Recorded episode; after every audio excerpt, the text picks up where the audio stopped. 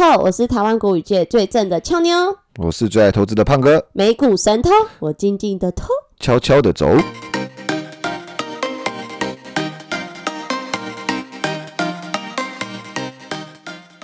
现在时间三月一号晚上七点零八分，星期一，Monday Monday Blue，没错，没有，今天星期二啦，Tuesday 啦，我们是 Tuesday 录音，因为那个二二八年假嘛，所以胖哥还活在年假的世界里。真的哎不，过他他真的是老了还这么冲哎、大家都不知道胖哥 他已经不惑之年了。哎，三十而立是对不惑之年，然后那个比我这种而立之年还要冲，哦，真的太可怕了，杀杀到太平山再杀下来，当天来回，那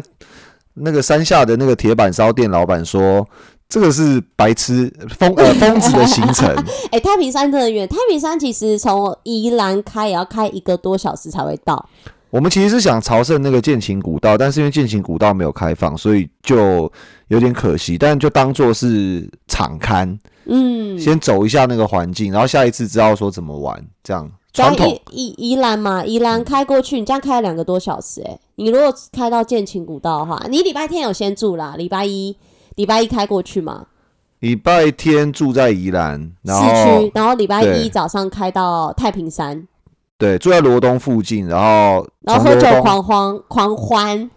嗯不好说啊，对，从然后从从宜兰开到太平山，然后再从太平山看完那个云海之后再杀下来，对，哇！而且杀下来的时候是因为日落嘛，这个这是你提议的吗？提议要去的吗？对对对，正是本人我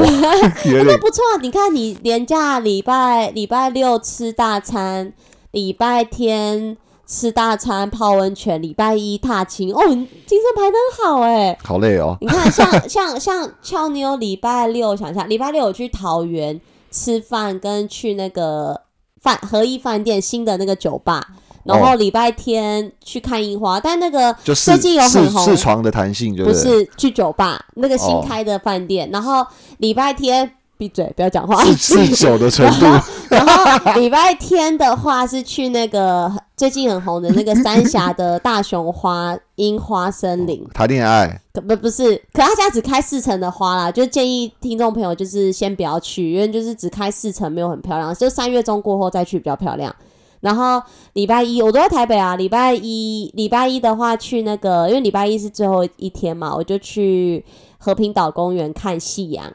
然后有一个雷达站咖啡很漂亮，哦，那你看一整片海的。哦，那你的行程比较年轻啊，像我这个很老的没有，行程你真。的很年轻，你冲来冲去没。有你的比较年轻，你你先试床，试完床之后再决定要谈恋爱，所以后面有看花看夕阳，哦，是哦，你自己脑补哦。就觉得床不错。没有床没有试到，我只有试酒吧而已。没有，你第一天不是什么和平岛饭店什么的，没有和一饭店，和哦和平岛公园，你跟和你连在一起，和平岛没有饭店，哦和平岛是一个公你你去。饭店，所以床好吗？我没有试床，我跟你讲，对的人哪哪张床都好，哦不用特地跑去桃那那。人对吗？人人应该不太对，真的假的？这不这不是重点啊，哦重点就是先听。众对对对，先跟听众朋友讲一下那个年假过去了，要开始收心喽。对对对啊，那个有 Tuesday Blue，Tuesday 对 Tuesday Blue，好，那跟大家哎、那所以这一次我们要讲的那个盘后是上周五的这个美股盘后，那我们就跟听众朋友昨天的吧？哦，不好意思哦，昨天 昨天美股有开始，小姐，昨天美股有开始哦，抱欸，歉抱歉抱歉抱歉，然后我丑一你也丑哦，一啊。对对，对对，昨天的这个美股盘后的消息，那 Tesla 涨逾七个 percent，台积电 ADR 跌近三点八个 percent，纳指一枝独秀。乌俄战火延烧不断，各国扩大制裁俄罗斯，以及俄国核武威胁升级之下，市场持续动荡不安。华尔街周一二十八号避险情绪浓厚，美债直利率滑落，金价维持高位，卢布暴跌至历史新低。四大指数早盘齐跌，能源、国防股走强，中场道琼、标普、费半皆末，仅纳指一枝独秀，收红逾零点四个 percent。Tesla 暴涨逾七点四个 percent，台积电 ADR 挫近三点八个 percent。震惊消息，由于俄军闪电战术失败，俄罗斯总统普京下令俄国战略核武部进入最高警戒。俄国航空运输局宣布已开始组织从欧洲展开撤侨，市场恐慌可能升级为第三次世界大战。俄国持续入侵乌克兰之际，各国如火如荼追加制裁。西方国家启动金融核武器，将某些俄罗斯银行从环球银行金融电信协会系统中剔除。美国还禁止俄国央行进行美元交易。瑞士亦打破中立国承诺，宣布加入制裁行列，冻结俄国在瑞士的资产。普丁等共三百三十六人在瑞士银行的账户等。乌俄两国代表团周一于白俄罗斯举行首轮谈判，乌方诉求停火和撤军。俄方要求乌克兰承认其对克里米亚主权。下轮谈判有望于三月二日在白俄罗斯与波兰边境地区举行。乌俄谈判之后，乌克兰首都基辅爆炸声不断。同时，乌克兰总统泽伦斯基宣布，乌克兰已递交申请加入欧盟的计划。截稿前，根据美国约翰霍普金斯大学数据，全球确诊人数已飙破四点三五亿例，死亡数突破五百九十五万例。全球一百八十四个国家地区接种超过一百零七亿剂疫苗。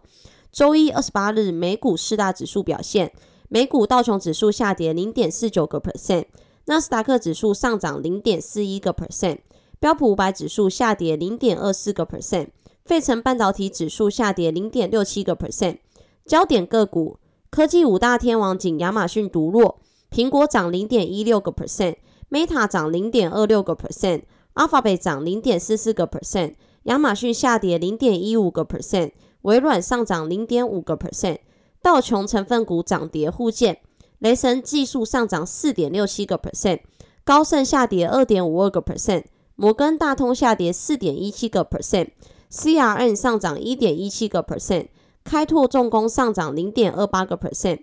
非半成分股多收低，NVIDIA 上涨零点九四个 percent，AMD 上涨一点八八个 percent，应用材料下跌一点一二个 percent，美光下跌一点三八个 percent，高通上涨零点六二个 percent，Intel 跌零点零二一个 percent，台股 ADR 集体沦陷，台积电 ADR 下跌三点七九个 percent，日月光 ADR 下跌一点零九个 percent，联电 ADR 下跌一点四九个 percent。中华电信 ADR 跌零点五六个 percent。企业新闻：乌俄战争之际，台积电加入美国制裁行列，停止向俄国出货。全球投资人担忧两岸危机升温。拜登政府指派前国防和安全官员组团访台，预计三月一日抵达，以传达美国对台湾支持。台积电 ADR 下跌三点七九个 percent 至每股一零七点零一美元，换算价五九九点七九。则溢价率达负零点七个 percent，Tesla 飙涨七点四八个 percent 至每股八百七十点四三美元。Tesla 周一股价上涨有三大原因，包括投行将 Tesla 目标价从三百美元上调至每股四百五十美元。Tesla 柏林工厂预计将在本周获批最终生产，以及在乌俄战争背景下，电动汽车产业在边际效用上更具吸引力。美国电动卡车制造商美股代号 RIDE 周一盘前公布第四季财报，预估明年为止最多只能生产和销售三千辆电动车，远不如先前预估。加上与红海的协议不确定，其股价暴跌十九点九四个 percent 至每股二点五七美元。英国石油 BP 下跌四点九五个 percent 至每股二十九点二一美元。在英国施压之下，抛售所持股的俄罗斯石油公司的股份，恐将让英国石油蒙受两百五十亿美元的损失。未来汽车暴涨九点零七个 percent 至每股二十二点八四美元。继小鹏汽车与理想汽车后，未来汽车周一宣布将于下周四三月十号于香港第二次上市，代码为九八六六。花旗集团周一下跌四点四四个 percent 至每股五十九点二三美元。该公司公布，截至去年十二月底，该行对俄罗斯资产总铺险额度为五十四亿美元，占该银行二零二一年资产的零点三个 percent。经济数据：美国一月批发库存月增率初值报零点八个 percent，预期一点二个 percent，前值二点二个 percent。美国二月芝加哥 PMI 报五十六点三，预期六十二，前值六十五点二。华尔街分析，摩根斯丹利策略师认为，俄国入侵乌克兰只是为不太可能迅速消失的市场下滑局面增添的又一种风险。在美股估值仍处于高位，企业获利风险不断上升的情况下，联准会开始紧缩货币政策。上周股市的战术反弹可能会在三月失去动力。瑞银全球财富管理投资长认为，地缘政治事件引发的跌势是短暂的。看看一九四五年以来标普在关键军事冲突后的表现，市场通常在第一周内下跌，但十八次中有十四次是在三个月内上涨的，平均涨幅约两个 percent。不过，华尔街股票策略师研判。预估美股还会再下跌五个 percent，不过展望未来，在情况好转之前，美股可能变得更糟，这仍然取取决于事件发展。目前来说，我们不会积极逢低买入。念完这个美股盘后的总结之后，只有一个想法，就是听到最后一句这个 key point。华尔街的分析师研判，美股会持续下跌，我们不会积极的逢低买入。其实他看的蛮悲观的，可是是不是？其实因为因为其实另外一方面，上一段是有讲到说，其实他们认为地缘政治引发的跌势是短暂的。看一九四五年，就是我们在上一集不是有跟听众朋友分享，在每一次的这个地缘政治风险之后的这个美股的跌势跟回来的时间，那。他就有提到说，其实在一九四五年的时候，标普在关键的军事冲突后表现通常都走下跌一周，但十八次有十四次是在三个月内上涨的，然后平均有涨幅有两个 percent。但下一段另一个分析师是看的比较悲观。嗯，对啊，其实大家可以回去听我们上一次的统计嘛，你还是没有办法精准的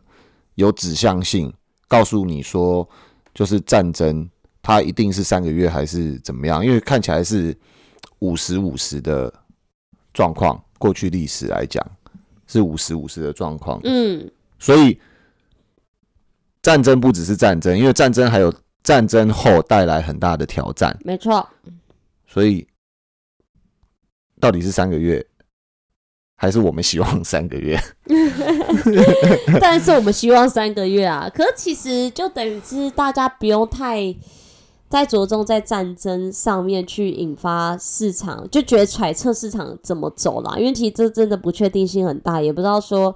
呃两国之间到底什么时候会停战嘛。然后其实各国也在对俄国做一些制裁，不管是从经济方面还是其他外交方面。对，那我觉得比较大家比较关注的，应该是在这个月中的联准会利率啦。那目前其实市场已经预估到说今年会升超过四次嘛。不过刚刚有看到一则很震惊的新闻，是高盛预估到明年年底之前会升息十一次。嗯，对啊，反正到年底升息十一次，或者是之前小魔说的今年九次，反正。反正指向性是很明确，就是我们之前录到烂掉，就是就是反正方向性是一致的啊，不管升九次、升七次，或者是或者是升明年升十一次，都是往这个方向走，是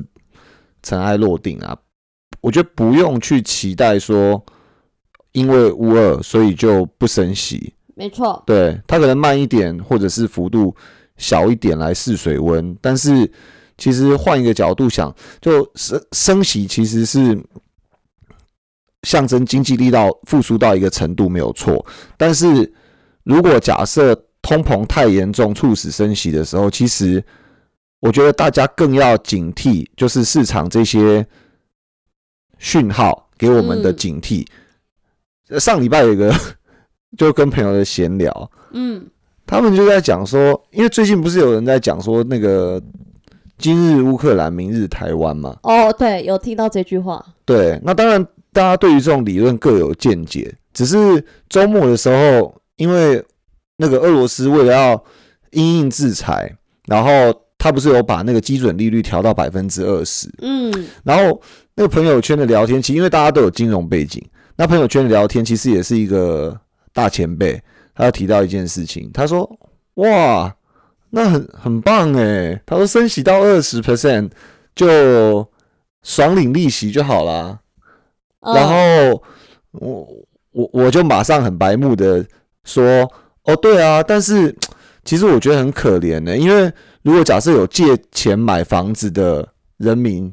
就、哦。就就倒掉了，真的，对啊，你啊，比如说一一千万的贷款来试算的话，原本我百分之二的房贷利率，嗯。其实现在普遍已经低于百分之二，那我们用百分之二来试一算，点六吧，一点五、一点六，对，那我们用百分之二抓高一点来试算，一千万的债务的话，可能要抓一年二十万利息。对。如，果像俄罗斯那样子升到二十趴的话，我一年一千万要缴两百万200万。利息。然后，然后呢，我那个那个好朋友就说：“哦，那还是不要升息好了，因为我也倒掉了。呃，他有买房子是吧？对因为他有背房贷，对，因为他有房子，他有在背房贷，一则喜一则忧啦。对，所以呃，这个这个其实蛮有趣的。然后大家可以再回想一下，就是很多很多新闻，上次我们有提到很多新闻在。呃，我觉得比较容易让，尤其是新手朋友进入一个误区。他们说美国要升息了，所以美元要涨，嗯所以大家心里一直觉得我应该买美金。嗯，我觉得大家可能要静下来思考一下，就是我要买美金，那我出发点我是呃，我是以一个台湾人的身份用台币买美金，还是我用澳币买美金，嗯，还是用欧元买美金？是，因为它这每一个国家可能象征的是一个国家的经济成长，还有它的通膨率跟它的实质利率。对，对，比如说我们我们以美国来讲的话，这个是一个很笼统的说法。你看，嗯利息要涨，所以要买美金。可是那个俄罗斯升息到百分之二十，它的货币是跌还是涨？卢布跌的，对啊，大家都知道嘛，只是说可能大家不那么精准知道说它跌多少，但是确定是一个非常恐怖的跌幅，就百分之二十几。可是会不会也是有战争的事情啊，影响到它的货币的价那个汇率？当然也是有，你你不能说没有，因为他，你你也可以说他没有战争就不会升息啦，因为他不需要捍卫卢布贬、贬值嘛。可是是，如果假设他不他不升息，但战争持续，其实资本还是会外逃，对只是温水煮青蛙。对，那他如果快速升息的话，就等于把钱再拉回来，把钱直接逼走了，快速升息吗？对，就直接把钱逼走了。嗯，对啊，因为你你就觉得这个国家它可能会陷于一个停滞性的经济状态，嗯。因为你升息升的很高嘛，嗯，所以货币政策上至少来讲，就是经济可能它活动力会变得很低很低。因为刚刚那个很简单的聊天里面，充分显示，如果站在资金持有者的角度，大家就觉得、哦、那我领利息就好啦。那领利息银行是亏损的、对因为银行是要付利息给你。对，对啊，那你房贷的人你倒掉啊，嗯，所以你会留着你的地契给银行啊，那银行就变呆账了嘛，嗯，对不对？嗯，所以银行要付二十趴的利息，然后然后又要承担很多的呆账，至少是比平常还要多。那银行会赚钱吗？不会，那不会赚钱嘛，不会赚钱就影响市足率嘛，嗯，那市足率就就显示说它的体系可能会有危险嘛。是或许有一些体质比较差的会倒闭。那如果假设体质好一点点的，他可能因为市足率的关系，他的放款的金额会受到呆账影响，所以他能够少放一点。所以总而言之来说，升息是不是真的就那么的好？或让那个国家的货币就真的一直升值，对但这是一个未知数。对，我觉得大家可以多想几步棋，好像那个 AI 跟那个嗯棋王下棋是对啊，其实确实，呃，最近台呃美金对台币真的是升破二十八。其实我原本就有在想说，会不会是因为这个月中即将要升息，或者是因为最近不是有战争嘛，所以大家就涌入美元去做避险吧。对，嗯可是我的想法又比较简单，我就觉得，嗯，那台币可能是不是可以开始换美金了？嗯，但是我自己的本来的想法一直觉得，反正升息资金应该会回流到那个国家，应该就那个币别就会涨。嗯，所以其实我自己本人啊，我当然是希望看到美美元升值嘛，因为毕竟我们手上大多我做的美股都是美元计价，其实我台币真的是比较少，嗯，所以我希望台币就给我一路跌跌到三十二块、嗯。三十三块。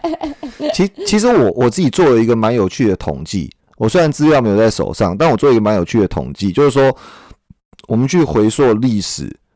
前面几次的美国升息周期里面，嗯美元指数的表现到底是好还是不好。嗯，那我们一共统计了七次，对，但首先要稍微跟听众朋友们分享的是一个小观念，就是美国进入升息的循环之中，它可能是一个周期性，比如说两三年，甚至长达四五年以上，对，它都在同一个方向性。比如说升息就是升一一两年，嗯，或者是到升三五年，对，因为那个背景条件是符合升息的条件，所以通常会有一段时间它维持这样子的调性。那降息的时候，它就会维持同样降息的调性，或者是低利率的调性，蛮久一段时间。所以我们统计的方式是把每一个升息的周期，我们去拉出来。那怎么拉呢？我们就从第一次升息开始拉，嗯，拉到那个周期的最后一次升息。对，也就是说，你应该在美国利息最低、准备要上升的过程，是，一路参与美元指数到它利息最高的这个阶段，没错，统计出一升个息末，对，统计出一个非常惊人的结果。嗯，你说美元指数的相对相对的那个强势吗？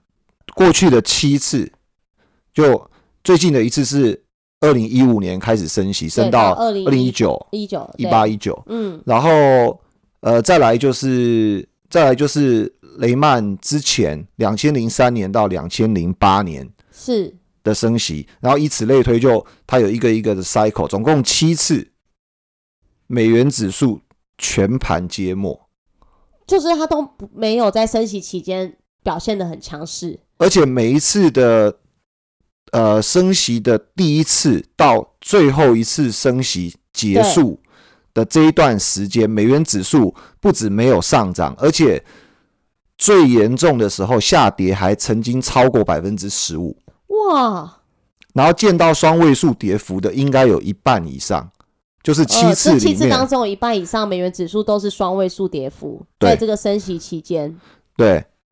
那我我我我觉得可以有一个有趣的那个那个小小故事可以跟大家分享，因为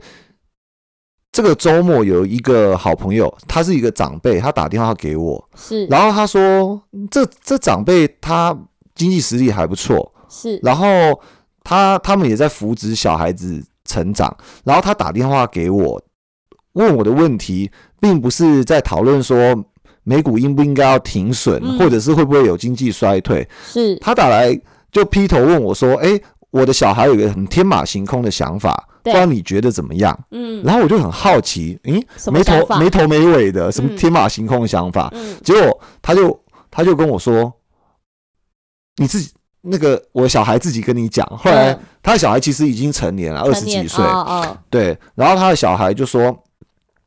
哦，因为现在那个俄罗斯战争嘛，那那个卢布也跌很多，对，那想必他们的房市也跌的很多，所以他就劈头问说：‘那我可不可以去俄罗斯趁机买不不动产？因为毕竟他战后也会重建嘛。’是。啊，那我我我先提一下，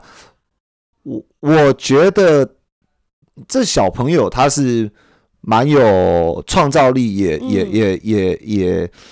就是呃很认真。应，顺应时事，顺应国际情对对，很有势，在关心国际情势，然后找寻投资机会。对，那我觉得他给我两个启发，一个启发是，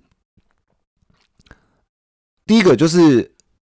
呃危机入市的心态对，还是有，所以很多听众朋友们会觉得，哇，so crazy，嗯，呃，那可是问题是真的不是每一个人都套到没钱，对，或者是怕到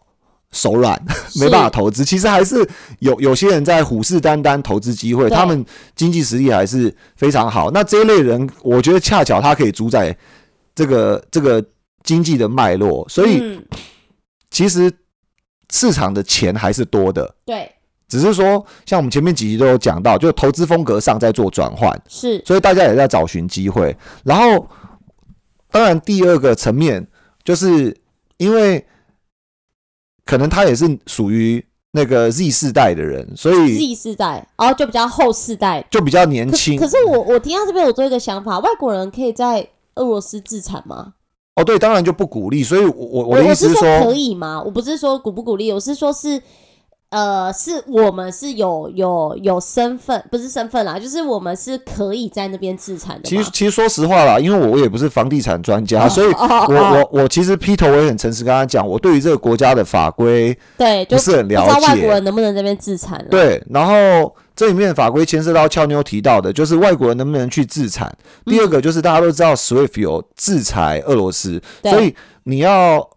透过美元支付系统去走进俄罗斯，然后在当地用美元换汇买房，嗯。然后即便你成功的抄底，然后赚钱，嗯，哦，当然也突破法规的法规的鸿沟，嗯。然后甚至可能你也对税务风险掌握好，还是保留一定程度的利润。可是，一年后、两年后，你当最需要的钱嗯，想要汇出来的时候，你能不能拿到是顺利的拿到手上？还是说嗯这个时间你是没有办法精准掌握的？所以，对，所以，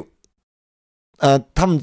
呃，股市常有一个名言，就本多终胜嘛。他如果假设有一嗯个三 percent 的钱就可以足以买一个房子的话，那那我觉得就就反正就当做小朋友所以你怎么学一个经回验，你长辈的那个小孩？我就这样回啊，我就这样回啊，所以他们其实就打消念头了。嗯嗯嗯，对对对，所以呃，这东西牵涉到很很很很多细节嘛，不是一个很很单纯的问题。然后、嗯 OK，那没有话题，话题还是要回到主轴上，所以呃，我们觉得就是说，具有创造力的一代，现在越来越能够呃主宰或者是承接这个资产的动向。嗯那相对的，他们呃，除了他们的特性，就是除了说他们的呃反应力很快，其实也创造力很丰富，创造力很丰富之外，他们其实也很善变，嗯。就是就是说他们很容易嗅到味道之后就转向了，嗯，对，所以我我觉得今年来讲的话，像这个金融股票市场上，全球股票市场上，其实就有一种这样的氛围，就是摒弃了去年前年嗯。全世界投资者所青睐的。美国方面吗？嗯，不只是美国方面，哦就其就就其他的产业板块也都是这样嘛，其他嗯国家的产业板块也都是这样，对所以我觉得，呃，因为商机在哪里，我觉得华尔街就在哪里，对，所以华尔街是也蛮会见见风转舵的。你看他喊多一个东西，就通常我们看华尔街喊多一个东西，你不嗯要想说他真的是为了理念、为了精准度、为了 forecast，当然。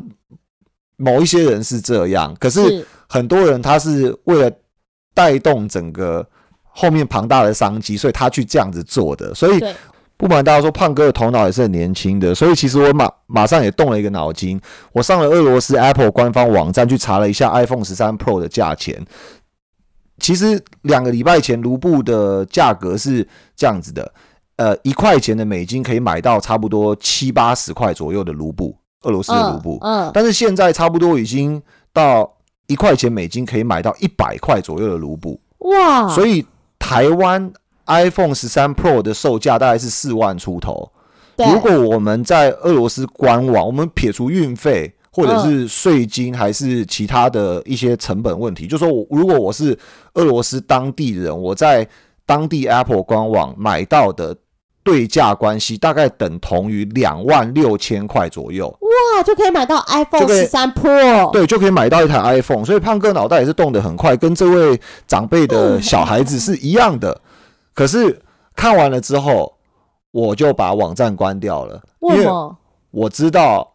这里面的支付。还有运费，还有我没有办法去实质的销售 iPhone，我没有 iPhone 的通路嘛，对不对？嗯那可能会不会有技术上，比如说他当地的那个呃手机，它可能会有语言上还是什么样的限制？这些东西都是必须真的，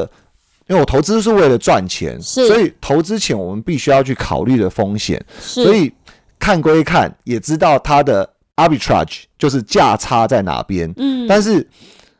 世界上只有一种很方便的东西，就是在呃金融市场上，A 地方有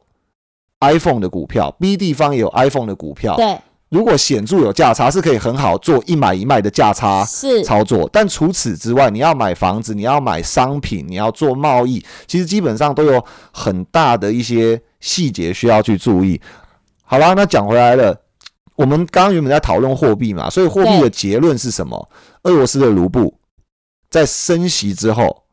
它是爆贬的，嗯，但是其实它一度有跌到一块钱可以买到一百二十块卢布，哇，一块美金可以买到一百二十块卢布。现在是七八十，之前两个礼拜前二月十六、十七的时候是七八十块哦，，就是还未开战前呢、哦还有还未升息前，对。那升息后一度贬到一百二十块，现在又涨到一百块。你是说可能给他两三年的时间，或许他回到七八十，回到七八十。但是我们可以用这个俄罗斯的状况去小小的去做一个联想。嗯，美国升息，美元势必会升值吗？嗯，还是我们必须要考虑更多的因素，比如说它的升息是因为经济成长动能非常强劲，还是因为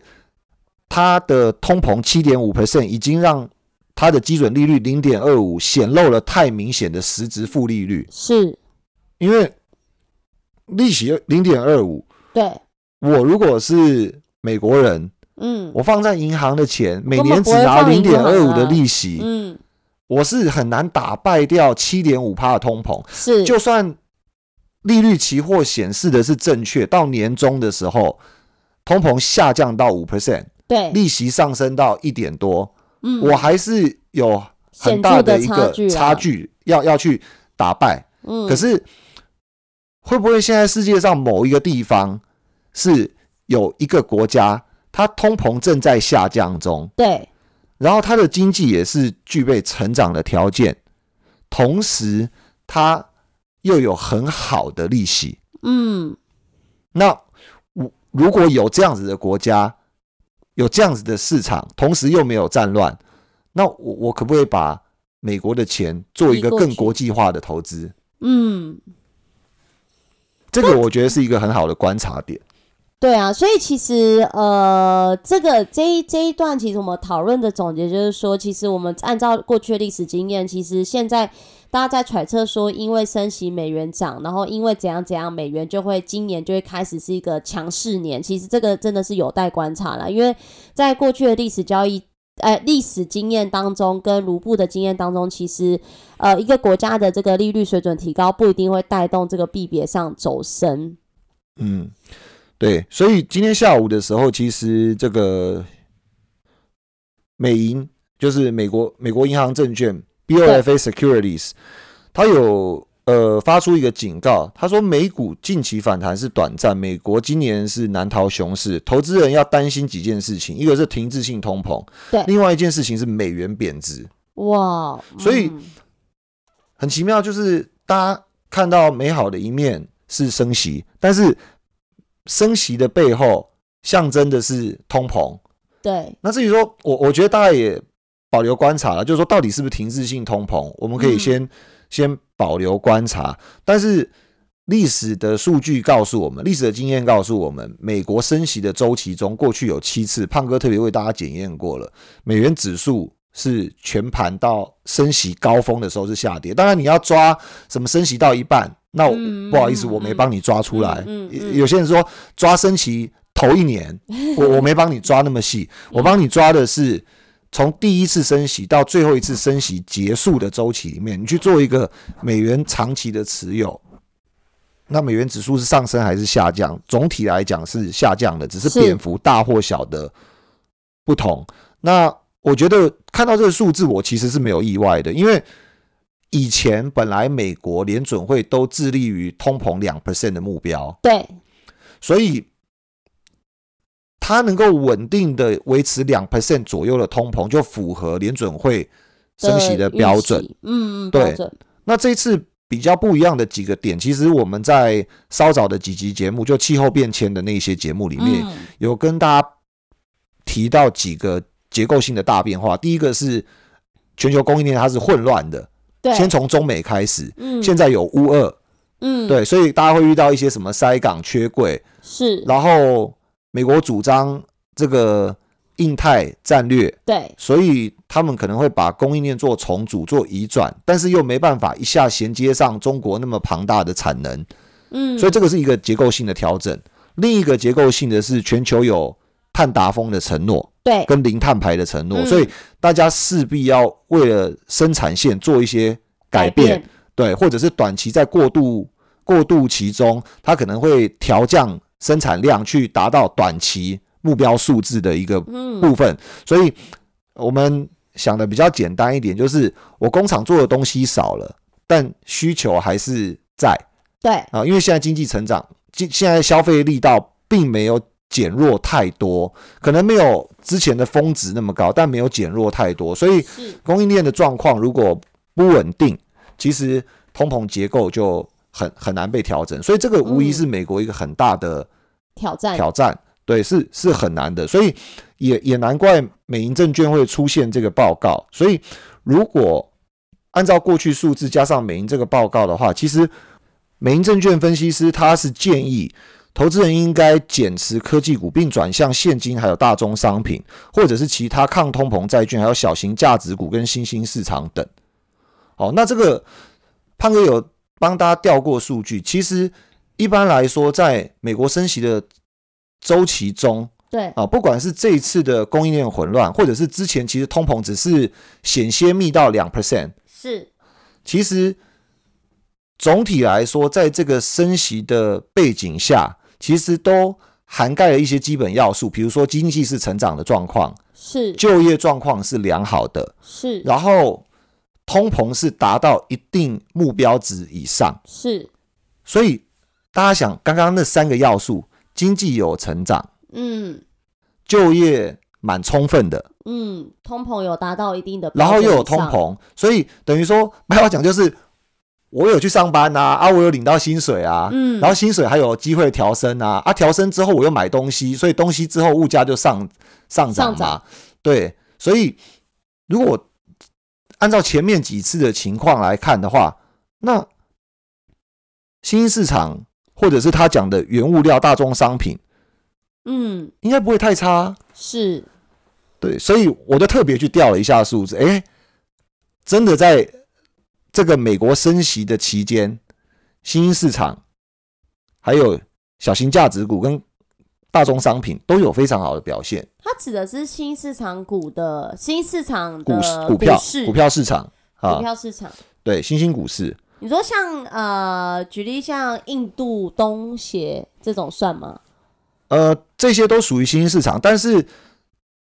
我觉得它应该指的是原物料比较丰富的新兴市场，哦，OK，对，因为澳澳洲之类的，澳洲不算新，澳洲是哦成熟哦市场，国家啊，抱歉抱歉抱对歉，就是比如说像呃巴西，哦，巴西，对，嗯。或者是墨西哥，之前嗯被用来比喻说，哇，美国的通膨竟然比墨西哥还要高，还要高，呃，嗯像墨西哥也是一个原物料的新兴市场，诸如此类。但是我们特别声明一下，就是说我们没有特别去推荐你买巴西或者是墨西哥此类的市场。但是如果假设你们想听，我们可以特别去做一集，集。对，我们嗯。特别去做一集关于我们如果在新兴市场中要挑选一个最受惠的族群，会是哪一个？是可是今天讲的大方向性就是，呃，高不是高盛那个美银啊，美银证券，它是认为应该要减持科技股，并转向现金大宗商品、抗通膨债券、小型价值股跟新兴市场股票。哇，他建议很明确，对啊，他建议很明确，但是事实上到底是对的还是错的，也要走到尽头的时候，大家才会知道。所以我觉得大家还是有自己的投资风格跟理念。不过截至目前为止，二月刚走完，确实跟这个 BOFA Securities 的、的想法是吻合的，因为呃前几集的时候，我们有跟大家 update 到说，现在我们自己呃的研判也不认为是经经济衰退的状态，因为有类股有国家是上涨的，对哪一些类股嘞？大家可以自己回去听我们之前有帮大家做的分类。那经济衰退的话，应该是普遍的国家当然现在很多国家都在跌，但是经济衰退的时候，应该是所有的国家跟所有的产业无一幸免的一个状态。所以目前大概不是这样子的一个走势。诶，胖哥，听完了这一整段，我只有一个想法，就是其实 BOFA 官员就是你的化名，对不对？嗯，你是不是听不懂我在讲什么？因为 因为其实我呃刚刚整个方向跟我们前两集，其实我们就是你介绍给听众朋友整个方向，其实是几乎是一模一样的，所以我就觉得你是不是这个官员的化名？这个官员的花名是你，你你听得懂我的梗了吗？我我听得懂你的梗，你可以不要再吹嘘自己的节目了吗？我没有吹嘘啊，我是有点小崇拜啊。其实我平常不太会崇拜你的啦。但是，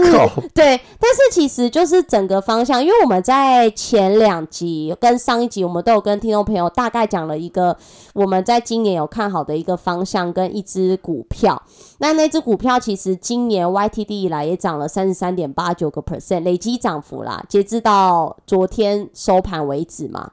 嗯，那现在有一个很大的问题，就是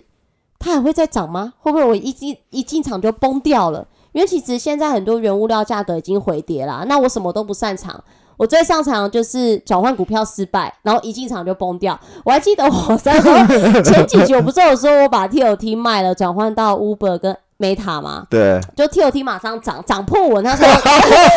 涨破那时候我挂的价格，我有在看。对啊，啊那个我记得从那个时间点，Uber 跟 Meta 就持续下跌。对，可每次不到最后还不知道胜负。对，所以。好，回到这个，就是所以其实我们在上一集介绍这个很重要的这个可以列入口袋名单清单的这个，还会继续上涨吗？我觉得，我觉得想知道这个答案的，直接就是按回播上一集，因为上一集有很明确的答案。因为你确定你不是太懒？因为因为胖没有，因为胖哥年纪大，就讲很多话，其实会 会会烧脑，会累，会会会疲乏。然后加上我觉得有有第二第二件事情，就是你不要进场。你你不要进场，然后听众朋友已经骂脏话，听众朋友听到答案，那大概就方向就很明确。但你进场之后，整个。